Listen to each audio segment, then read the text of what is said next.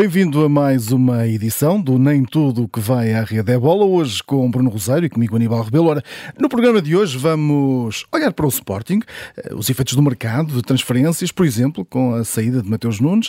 Vamos analisar também o resultado do Clássico e para isso vai estar aqui connosco Fernando Mendes e Augusto Inácio, dois jogadores eh, que vestiram as camisolas dos dois clubes. Para já, Bruno, vamos aos destaques da restante atualidade e começamos com a figura da eh, semana. Canoagem e natação em destaque eh, nos campeonatos da Europa, com duas modalidades a trazerem eh, medalhas, uma cheia delas, para Portugal. É, é, quando nós falamos disto sem ser uh, futebol, uh, é quando, quando se ganham medalhas. Um, a canoagem acabou da melhor forma aos europeus, ou seja, já tinha três medalhas, conseguiu ganhar o Pimenta o K1 5000 e o Kevin Santos o este, K1 200. Uma surpresa uma surpresa e o grande momento destes europeus, porque ele acaba a prova em quinto e foi na revisão do fotofinish que passa para campeão europeu. Aliás, a, própria RTP, que foi acompanhando esta série de campeonatos da Europa de várias modalidades, uh, às 13h15 uh, eh, ele era quinto classificado, andava a cumprimentar os outros, e às 13h30 apareceu no pódio, assim um bocado de repente. Portanto, acabou por ser o grande episódio também destes europeus. Na natação, já tínhamos falado aqui do Diogo Ribeiro, Uh, tivemos a seguir o Gabriel Lopes a fazer bronze nos Com 200 uma excelente prestação, uma excelente prestação do Gabriel. Uh, sim, e claramente se ele conseguisse melhorar aqueles 50 livros no final, uh, era é. medalha de ouro à vontade. É, para já, é para já dor de rins dele. É, Bruce, Bruce e Costas ele, ele ganha à vontade. Tivemos agora no fim de semana também a surpresa da Angélica André. Fantástica. sobretudo Uh, nem foi tanto, ou melhor, foi, mas uh, ganhar o bronze nos 10 km de águas abertas uh, foi bastante positivo. Aliás, foi o melhor resultado na vertente feminina e o segundo melhor de Portugal em águas abertas, só superado pelo Lavrantiev Prata em 2012. Mas com essa particularidade dela ter terminado os 5 km na véspera em quarto, a um décimo também das medalhas e de, no, no domingo, ter conseguido essa, essa tal medalha. Portanto, natação também acabou acabou os europeus com, com três medalhas, eh, confirmando aquela que já era a melhor eh, participação de sempre. Agora, há aqui duas diferenças que eu gostava agora de focar um bocadinho nisso e que têm a ver com o que é que vai acontecer daqui para a frente.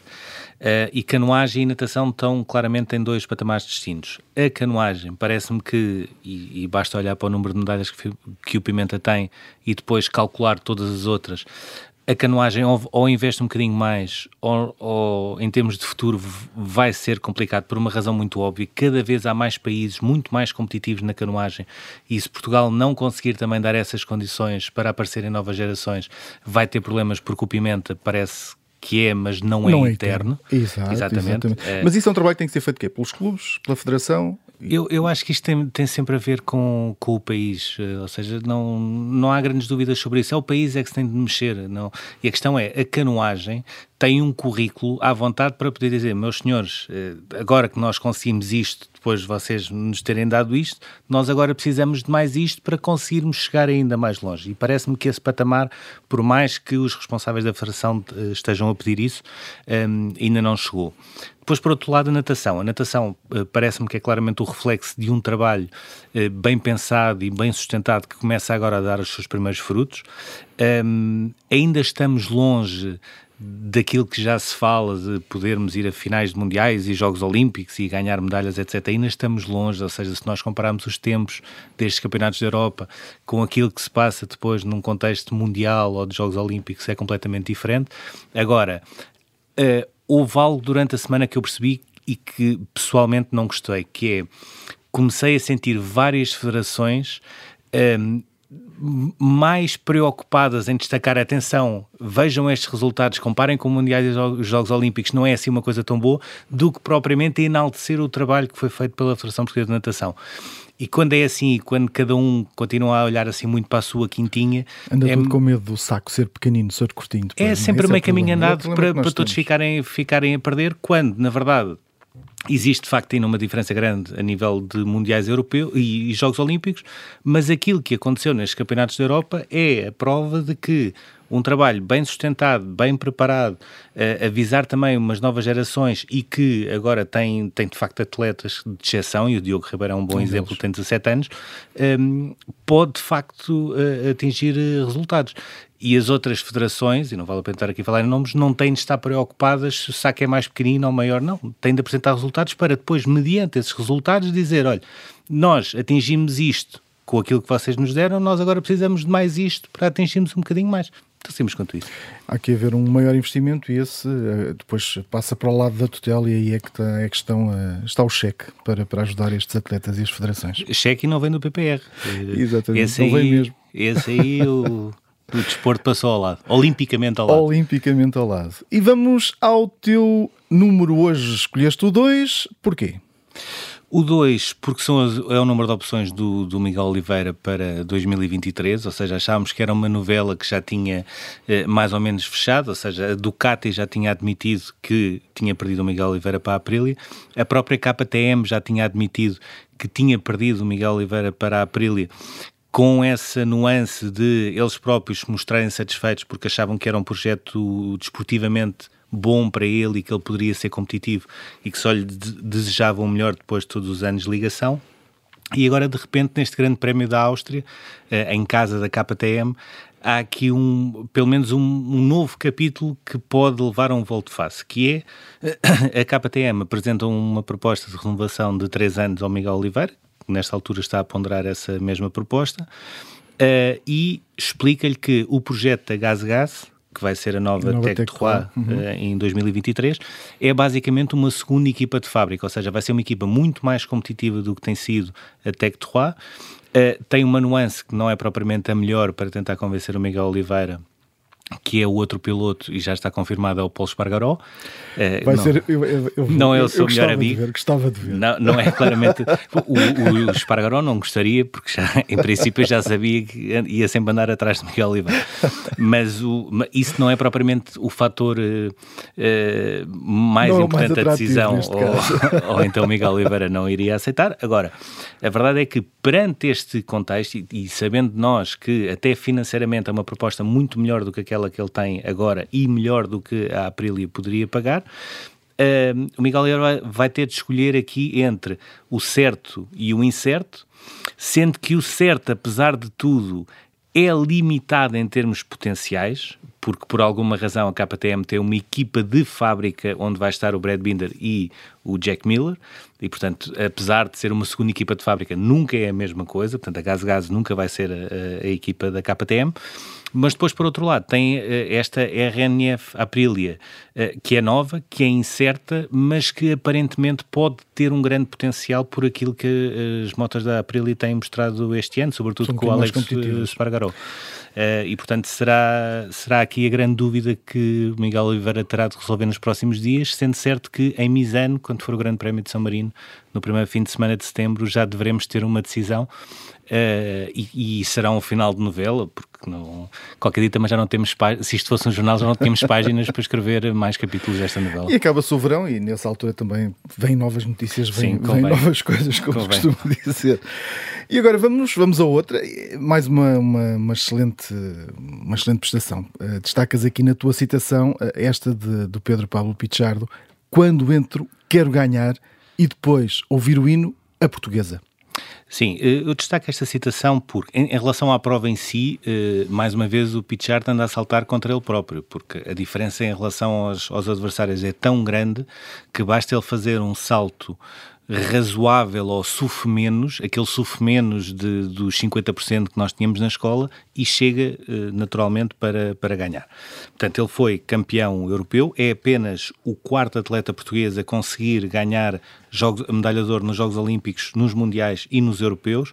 Uh, portanto, a Rosa Mota, a Fernanda Ribeiro e o Nelson Évora já, já tinham conseguido. Há essa nuance curiosa que é o Nelson Évora esteve mais de uma década para completar este trio, porque ganhou em Osaka os Mundiais em 2007, depois em Pequim em 2008 os Jogos e depois só ganhou em 2018 em Berlim o Campeonato da Europa.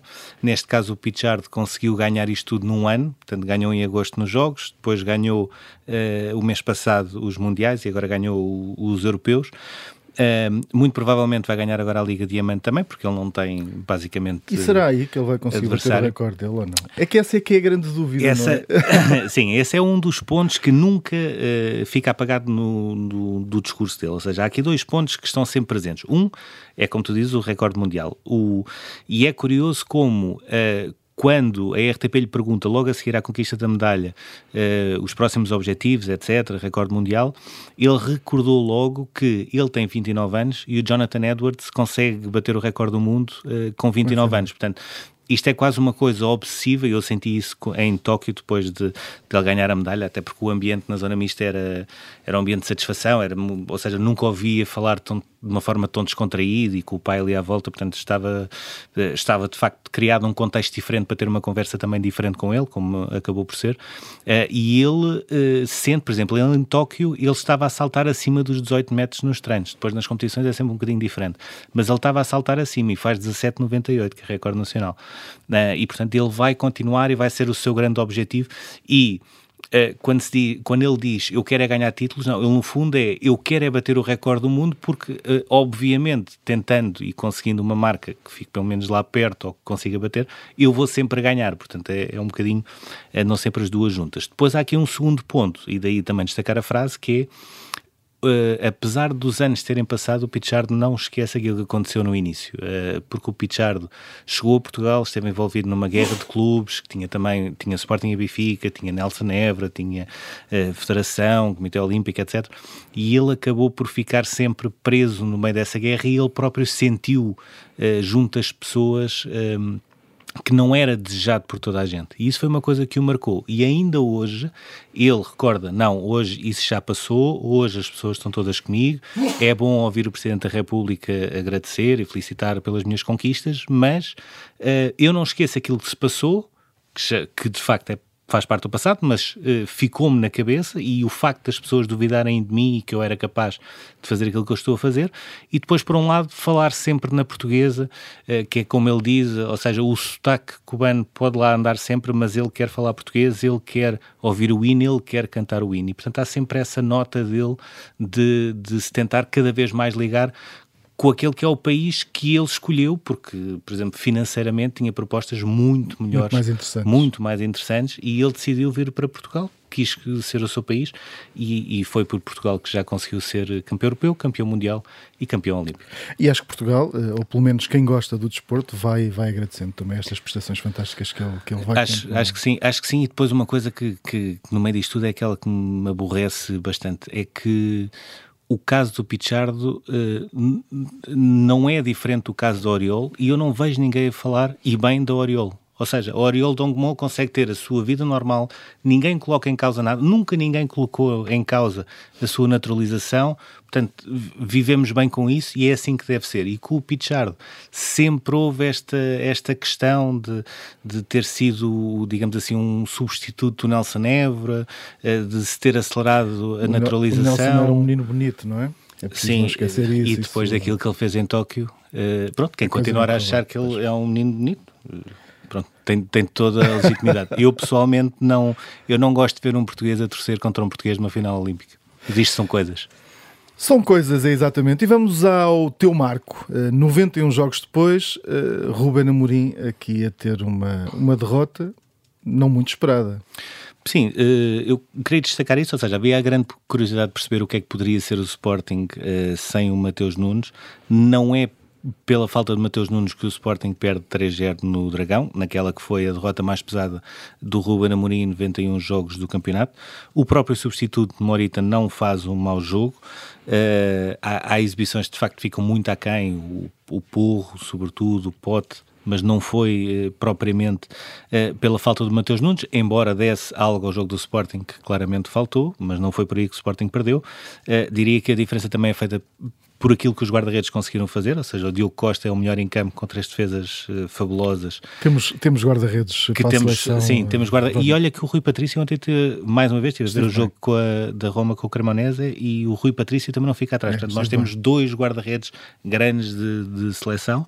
Uh, o Adam, por exemplo, não fez nenhuma defesa, ou seja, tem duas grandes penalidades e tem aquela bola uh, que origina o primeiro gol do, do Evan Nilsson. Portanto, não, diria que não é por, pela falta de Mateus Nunes que o Sporting perde. Agora, tem aqui o problema que é, chega à terceira jornada com a pior pontuação da última década, chega à terceira jornada com seis golos feridos, que é o pior registro em quase 20 anos, e chega à terceira jornada sem o sucessor de Mateus Nunes para, para o meio campo, Uh, e sem um plantel que, em termos de quantidade e qualidade, tenha a profundidade necessária para abordar uma época que vai ter, na mesma campeonato, taças, Liga dos Campeões e muito mais concentradas devido ao Mundial em novembro, dezembro.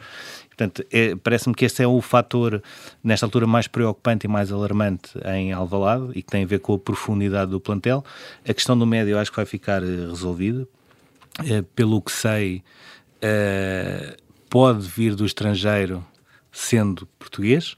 Portanto, vamos uh, confirmar. Sabes, quando eu digo estas coisas, de vez em quando eu acerto. Está o André Almeida está, está complicado, porque de facto o Vitória, a partir do momento em que tem o Valência pelo meio, consegue esticar a corda e o Sporting e o Futebol Clube Porto têm dificuldades em acompanhar também a, a proposta do Valência.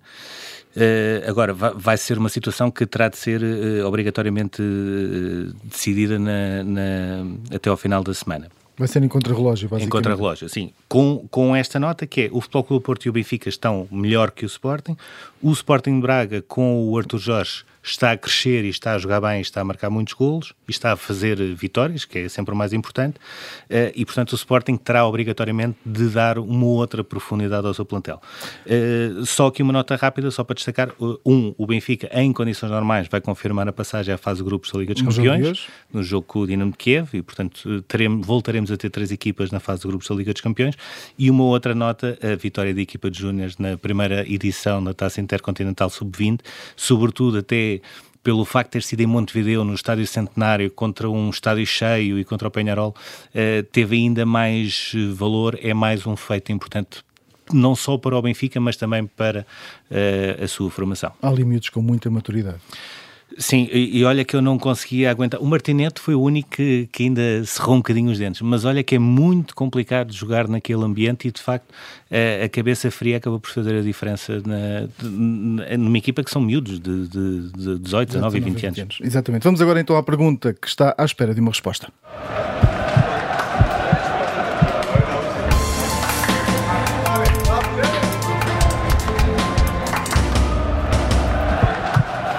E aqui vem? Ela, como vão aparecer PSG e Bayern, Munique, na Liga dos Campeões, isto depois daquilo que estão a fazer eh, no campeonato, as coisas a correrem-lhes lindamente, têm ali um, Sim, eh, parece FIFA. Eh, os, os jogos do Paris Saint-Germain Para quem sabe jogar FIFA, atenção. Sim, parece, até eu que não percebo muito consigo chegar a estes resultados. Uh, sobretudo o Paris Saint-Germain foi o jogo que eu até vi com mais atenção com o Lille, porque tinha essa curiosidade de perceber até que ponto é que Paulo Fonseca poderia ou não travar esta série de goleadas do Paris Saint-Germain. Uh, demorou 8 segundos sem sequer o Lille tocar na bola para eu estar apresentado. O Bayern também uh, ganhou por 7-0 ao Bochum. o Bayern tem 20 golos em 4 jogos, o Paris Saint-Germain 21 golos em 4 jogos. Agora, a minha dúvida é Uh, se esta falta de competitividade a nível interno é bom para mostrar que o Paris Saint-Germain e o Bayern têm de facto um projeto esportivo que pode uh, acalentar o sonho de chegar a uma, liga, uma final da Liga dos Campeões, ou se por outro lado esta falta de competitividade interna terá depois um reflexo negativo na Liga dos Campeões, ou seja, quando começarem jogos onde não é só ganhar 5 e 6 e 7 e marcar aos 8 segundos, se vão ou não ter capacidade para, para dar essa resposta que é necessária na Liga dos Campeões, que é um patamar diferente. De facto, é, fica a dúvida e vamos ver como é que uh, vai ficar também a fase de grupos e em que grupo é que vão uh, tocar.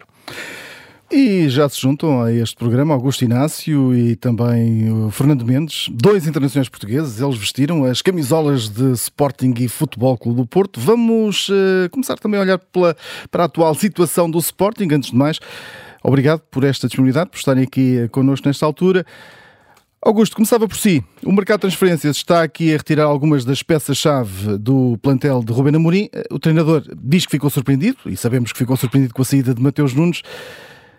Terá deixado o treinador, eh, Augusto Inácio, ter deixado este, o treinador de fora desta decisão foi, foi, foi uma má decisão de Frederico Varandas?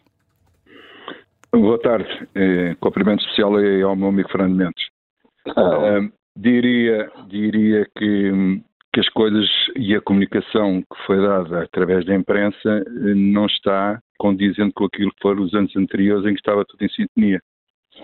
Uh, após aquela, aquela, aquele discurso de Ruben Amorim em que falou que o Tabata foi vendido para manter o Mateus Nunes, depois acabou por si também o Mateus Nunes. Ou seja, houve qualquer coisa aí que não estava a ter certo em termos de comunicação interna, o que faz com que as pessoas fiquem um bocado desconfiadas, um pé à frente, outro atrás, sabendo no final de que lado é que está ou que terá estar a razão. Não está em causa aqui assim os valores da transferência, que são valores que nenhum, nenhum clube pode desprezar.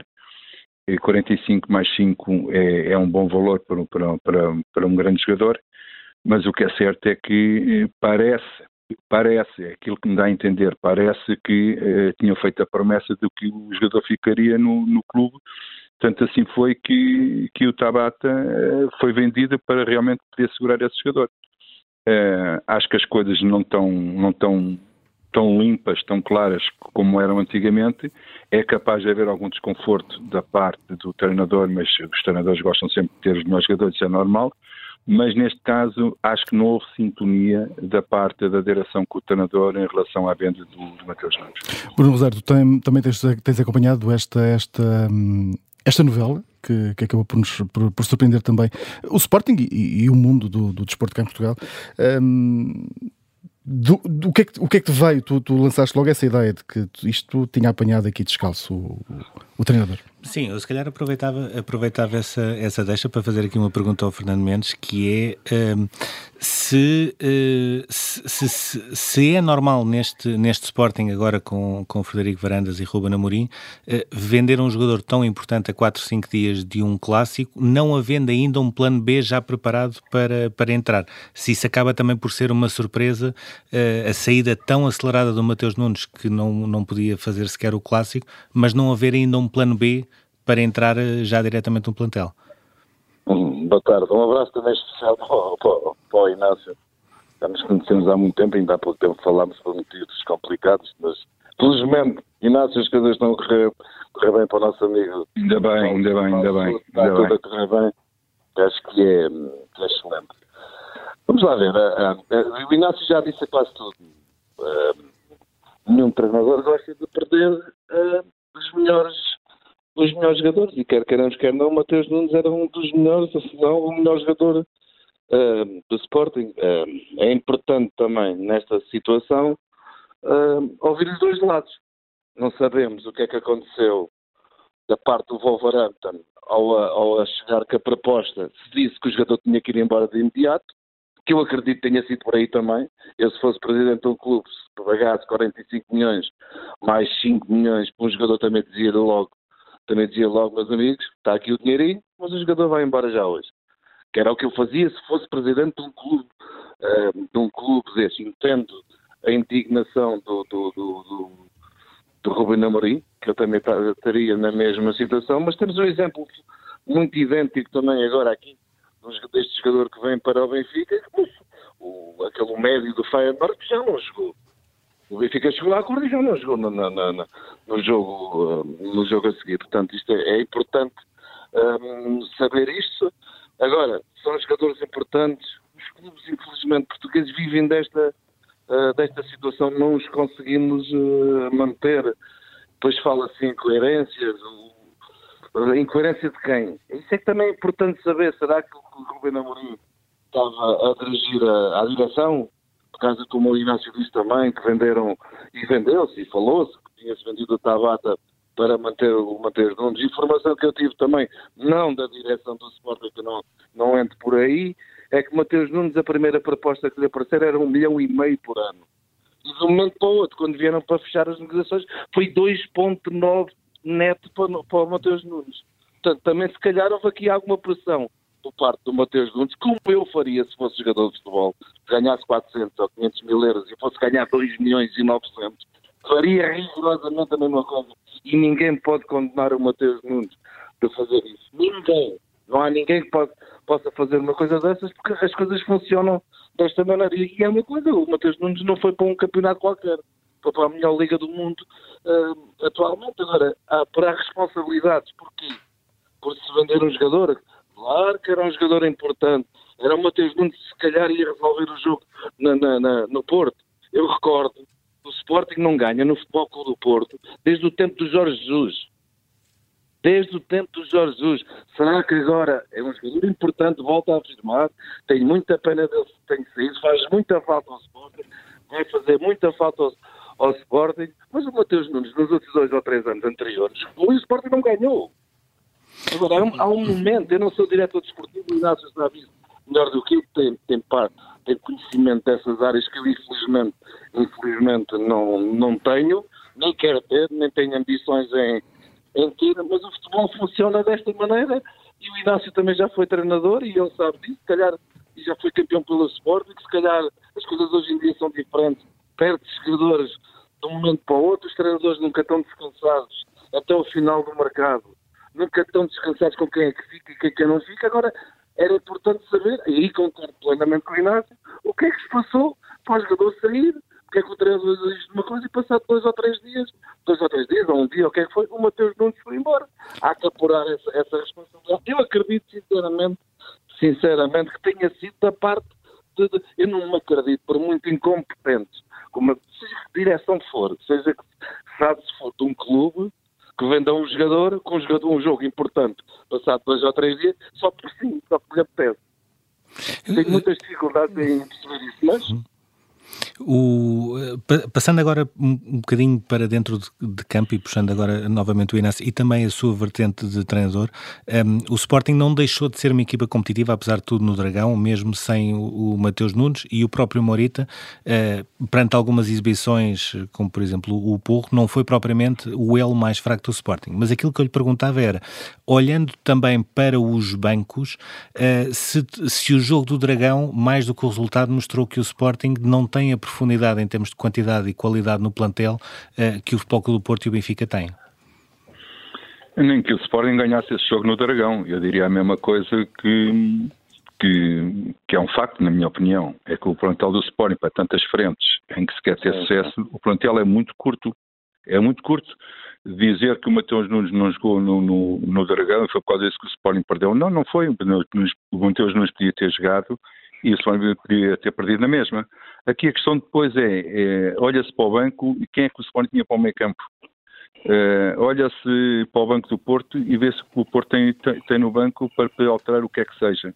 Pronto, e, em relação ao Benfica igual, ou seja, o Sporting uh, fazer um 11, 12, 13, faz.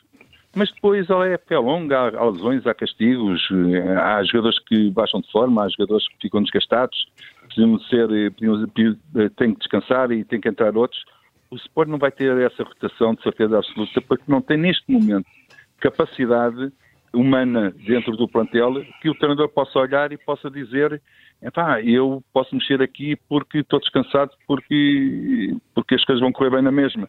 Não, se o Mateus Nunes, o Daniel Bragança teve o azar de se lesionar, o Sporting, na minha opinião, precisa não é de um médio que anda à procura agora, precisa de dois, na minha opinião para, para ter as frentes que quer ter e ter sucesso, precisa de dois. E depois precisa mais gente na frente.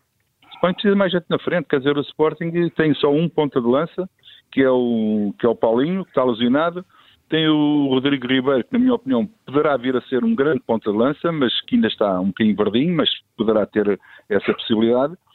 E não tem mais ninguém. Quer dizer, o Sporting não tem mais ninguém. Quer dizer, é o avançado solto, mas isso é o Rubem que quer, é a direção do Sporting que não tem dinheiro para contratar outro.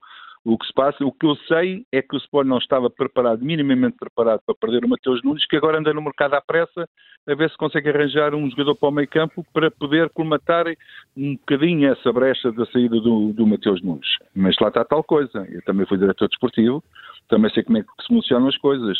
Quando a gente sabe que há um jogador que não sai, mas na iminência, até o fecho do mercado, poderá sair, temos que ter o plano B. Nós temos que ter logo estar prontos para que, ai, se o Mateus Nunes à última hora, então temos que contratar um jogador à última hora, mas já está identificado. Não é agora ir à procura, vamos ver quanto é que o André Lequer, segundo a imprensa desportiva hoje fala. Quer dizer, é, houve qualquer coisa, eu não sei dizer o que é, quase que adivinho, mas não posso estar a, a mencionar isso dessa forma, quase que adivinho que não houve comunicação suficiente para poder eh, estarem preparados para uma perda destas. E por isso o Sporting, na minha opinião, tem um plantel muito curto, frágil para as frentes todas que o Sporting quer atacar. Fernando, eu, eu perguntava-lhe, um, também olhando para aquilo que se passou no Dragão e aquilo que se tinha passado também em Braga, uh, se o setor defensivo, que foi aquele que menos mexeu, ou seja, porque houve a saída do Fedal e houve a entrada do Santos Justo, apesar de não estar uh, ainda propriamente como titular, mas o setor onde menos mexeu é o setor que uh, tem estado pior, ou seja, o Sporting tem uma facilidade grande até de, mais do que sofrer golos, de consentir algumas oportunidades também aos adversários. Um, é, é, normal, uh, é uma coisa também ligada uh, àquilo que se está a passar no meio campo, é um problema de toda a equipa, como é, que, como é que analisa essa situação, sendo que o Sporting chega à terceira jornada já com seis golos sofridos? Pode ser por aí, o Sporting perde dois jogadores importantes, não são o Mateus Nunes como o Palhinha e eram dois esteios daquela, daquela, daquela equipa. O Palhinha de forma totalmente, totalmente diferente, que era um apoio tremendo àquela, àquela equipa, e isso, isso deixou de, de, uh, de, existir. E vieram dois jogadores, quer, quer o Garda, que está, está, a fazer um bom, um bom trabalho, e com certeza aí mostra capacidades para ser um excelente jogador, e há de vir, acho eu, aí concordo plenamente com o Inácio, tem que vir mais alguém tem que vir mal com a lesão do Daniel Bragança, o Sporting não tem, não tem capacidade ali no meio campo para andar a época inteira com Morita e com, com, uh, com o Garde. Basta ver, basta ver agora no jogo com, com, com o Futebol Clube do Porto, Morita, o Garde levaram cartões amarelos e ficaram condicionados. A partir daí as coisas tornaram-se mais, uh, mais, uh, mais complicadas. Não há, não há muitas alternativas, pode, poderá haver lá, lá miúdos, como num passado muito, muito recente uh, o Sporting teve sucesso com esses miúdos também, mas as coisas não são feitas dessa maneira. Existe sempre mais, trabalha-se sempre mais, os objetivos são sempre os mesmos, ganhar todos os jogos, mas é preciso ter matéria-prima também para, para isso. Têm cometido erros defensivos, claro que têm cometido que em circunstâncias normais tem sido uma das grandes forças do Sporting, a equipa em termos. Mas repara, já não é de agora. O Palhinha também estava cá a época passada, o Mateus Nunes estava cá a época passada e o Sporting já em, algo, em certos e determinados jogos, comparado com o primeiro ano que foi campeão, que em termos defensivos era fortíssimo, já a época passada teve alguns, alguns problemas uh, defensivos. É trabalhar, tentar arranjar mais, mais gente que venha acrescentar capacidade a esta equipa. Penso que isso irá, irá, irá ser feito, só tem que ser feito, porque aí concordo com o Inácio as provas que o Sporting está inserido, acho que o plantel, que o plantel é, é curto, mas é aquilo que se diz também, eu não, não gosto de estar a empranhar para os ouvidos, não sei qual é a capacidade que o Sporting tem para ir ao mercado, para ir contratar contratar jogadores, não faço a mínima ideia do que é que isso, isso acontece tudo a opinião do Inácio, concordo plenamente que em termos ofensivos o Sporting devia ter mais, mais soluções, mas isso aí parece-me, sinceramente, isso é uma opção do treinador. Eu não me acredito que ao longo destes três anos o Sporting tem tido praticamente sempre um ponta de lança, um ponta de lança que não tenha havido várias soluções, vários pontas de lança para, por exemplo, para vir para o Sporting. Não me acredito. Custa-me a acreditar isso o Sporting já teve o Sporara, já teve o Tiago Tomás, que agora está a fazer uma boa, uma boa época, já o ano passado fez uma boa época, e de um momento para o outro foram emprestados e, e o treinador não, não contava com ele. Aí parece-me uma opção claramente, claramente de, de, de, de treinador. Portanto, é esperar agora, há poucos dias, acredito sinceramente, sinceramente, pelo menos num passado muito recente também que o Sporting tem tido, principalmente desde que o Rubem Amorim chegou Uh, jogadores que estão para vir. Não acredito, sinceramente, que tenha jogadores da pressa.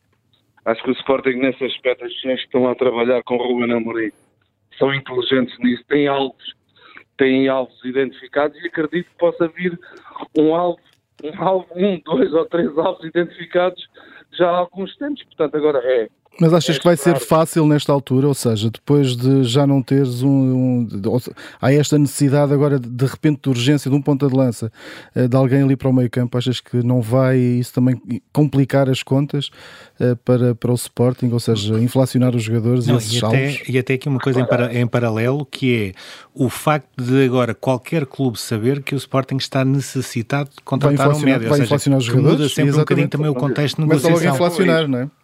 Mas isso é sempre um risco. Isso aí não, não, não, não, não. o Sporting não pode estar a pensar nisso. Não. É?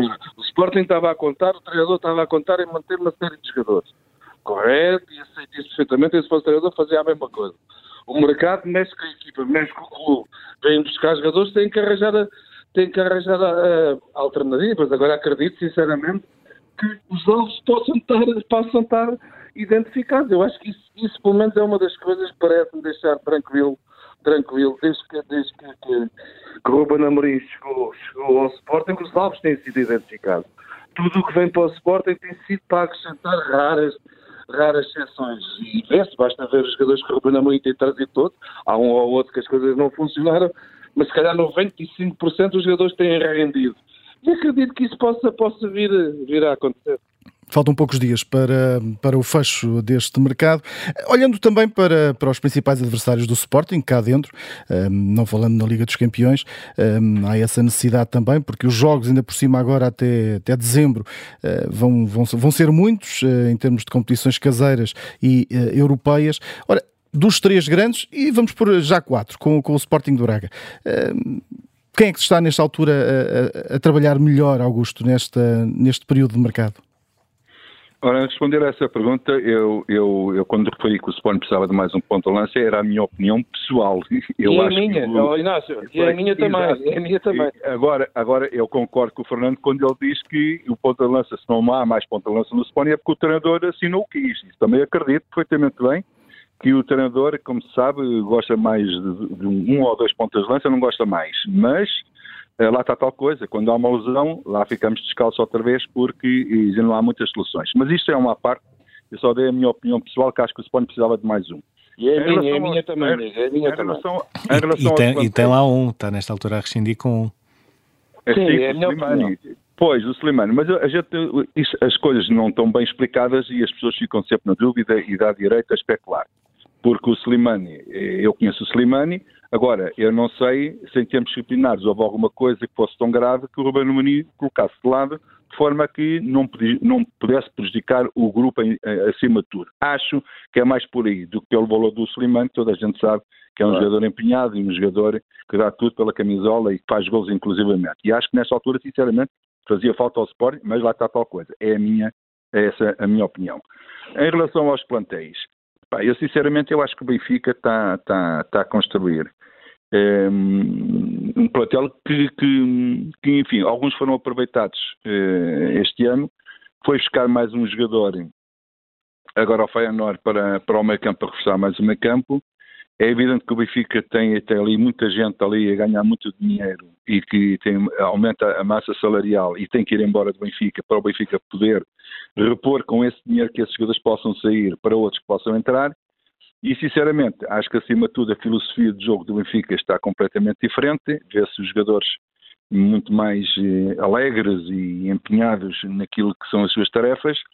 É verdade também que o Benfica ainda não teve aquele grande teste para se perceber eh, eh onde o Benfica é mais forte, onde o Benfica é mais frágil mas uh, o que interessa é que o Benfica está numa onda de vitórias, não interessa se é, se é, se é com clubes de menor dimensão ou não, o Benfica está numa boa onda e, e, e quem jogou futebol sabe perfeitamente bem quando se começa a ganhar, nem, nem que seja contra equipas da terceira divisão, da segunda, ou, ou, não interessa como, ganhando, até parece que a gente somos muito mais altos. Se medimos 1,70m, parece que medimos 1,90m, porque o ego está um bocadinho lá em cima e a moral também. Por isso, acho que o Benfica está bem. O Porto, o Porto é sempre Porto. Uh, o Porto, o Porto lá, se o Sporting é a imagem do, do, do futebol do Sporting é o Amorim, o Porto, a imagem é do Sérgio Conceição. Eu acho que o Sérgio Conceição, sinceramente, tem feito milagres naquele clube. Augusto, mas deixa-me deixa perguntar, mas não acha depois, sobretudo aquilo que se viu no Clássico, eh, que também no Futebol Clube do Porto faz falta mais um médio? Mas o problema não é só isso, é que o Porto é, tem uma coisa diferente do, do, do, Sporting, porque é uma coisa que já está enraizada há muitos anos. E o Ruben Amorim está a tentar, é, está a tentar implementar isso com poucos anos de Sporting. É que, da maneira como o Porto trabalha, mesmo um jogador que venha da equipa B e que chega ali assim, e ele encaixa no espírito da equipa, não é a equipa que se encaixa nele, é ao contrário.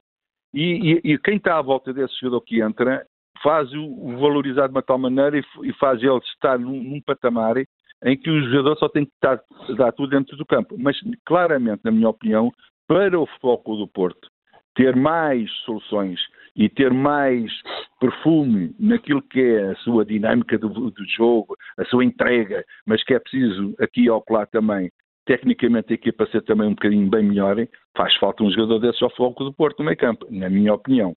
Uh, porque também faria falta um defesa direito, por exemplo, no Porto só tem o João Mário praticamente, uh, mas, lá, mas como é que é possível, como é que é possível um jogador daquela natureza como é o PP e se joga a defesa direita também joga bem? Isto é um, um, caso para as pessoas pensarem. Então, mas uh, o Sublinha não era melhor jogador que o PP, e o Sublinha não deu no Benfica, e o PP dá no Porto, e dá extremo, e dá no meio, e dá na defesa direito, tem a ver com, com aquilo que são as dinâmicas que um grupo de trabalho tem, e neste caso o Sérgio Conceição conseguiu implementar. O Braga, atenção ao Braga. É, para mim é uma surpresa o Braga jogar da forma como está a jogar. É, nunca pensei que jogasse com dois avançados. Pensava que ia jogar no 4-3-3. O que é certo é que o Arthur Jorge incutiu aquilo no, no, no, no Braga e é uma equipa altamente intensa também no seu jogo. Não é qualquer equipa que a perder três vezes com o Sporting consegue três vezes uh, chegar à igualdade. E, e, o Braga vai a Famalicão e ganha daquela maneira e agora joga com, com o Marítimo e dá 5. Quer dizer, o Braga também está num patamar, na minha opinião, nos princípios deste campeonato, um bocadinho acima daquilo que fez o ano passado. Isso, isso, isso pressiona, isso pressiona ainda mais o Sporting? Não, pelo amor de Deus, o Sporting não se pode comparar ao Braga. Vamos lá ver uma coisa. Não, pressiona, Agora, ou seja, em termos de, de temporada, porque uh, podemos ver as coisas um bocadinho ao contrário. Ou seja, tá quem, bem, quem tá ganha bem, muito fica mais confiante, quem não começa tão bem fica se calhar menos confiante, e nesta altura o Braga de facto também tem essa confiança. Sim, mas atenção, estamos a falar na terceira jornada. Isto também não é 8 nem 80. Uma coisa são os resultados do Sporting, outra coisa é a pontuação daqui a se calhar 10, mais 10 jogos o início do, do, da temporada para o Sporting é muito complicado, foi muito difícil. Imaginemos que o Sporting tivesse sucesso nestes dois jogos em Braga e, e no Dragão. Ah, o que é que as pessoas pensariam do Sporting?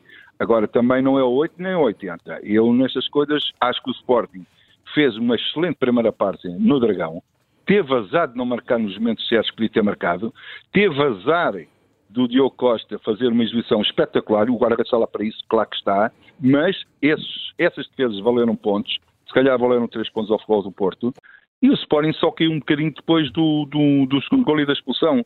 O Sporting não fez uma exibição assim tão fraca no Dragão que pudesse permitir aos Sportinguistas que ficassem com uma depressão como parece que perde-se um jogo, empata-se outro e parece que o Sporting vai lutar para não descer divisão. Calma aí, as coisas não são assim. Ainda há muito jogo pela frente. Augusto Há muito jogo pela frente, e, mas quer dizer, o Sporting se por qualquer motivo não tivesse lesões ou qualquer coisa, o Sporting vai fazer um bom campeonato. Eu não tenho dúvidas que o Sporting vai fazer um bom campeonato. Agora, para as frentes que o Sporting tem, é, é, capaz, se calhar, aqui ao claro poder escorregar, porque e, a equipa não foi. Não, não, ainda não está, ainda não, está feita para isso, a pensar nisso. Augusto, é, claro. uh, Fernando, o tempo, o tempo aqui uh, é, é, é, como sempre, vai, vai, ficando curto. Obrigado por, por esta vossa participação, Augusto Inácio, Fernando Mendes. Obrigado também por esta análise ao Sporting e ao, ao, aos, uh, aos restantes clubes da, da Primeira Liga. Termina agora este Nem Tudo o que vai a Rede Bola. Daqui a pouco pode ser ouvido em podcast em observador.pt.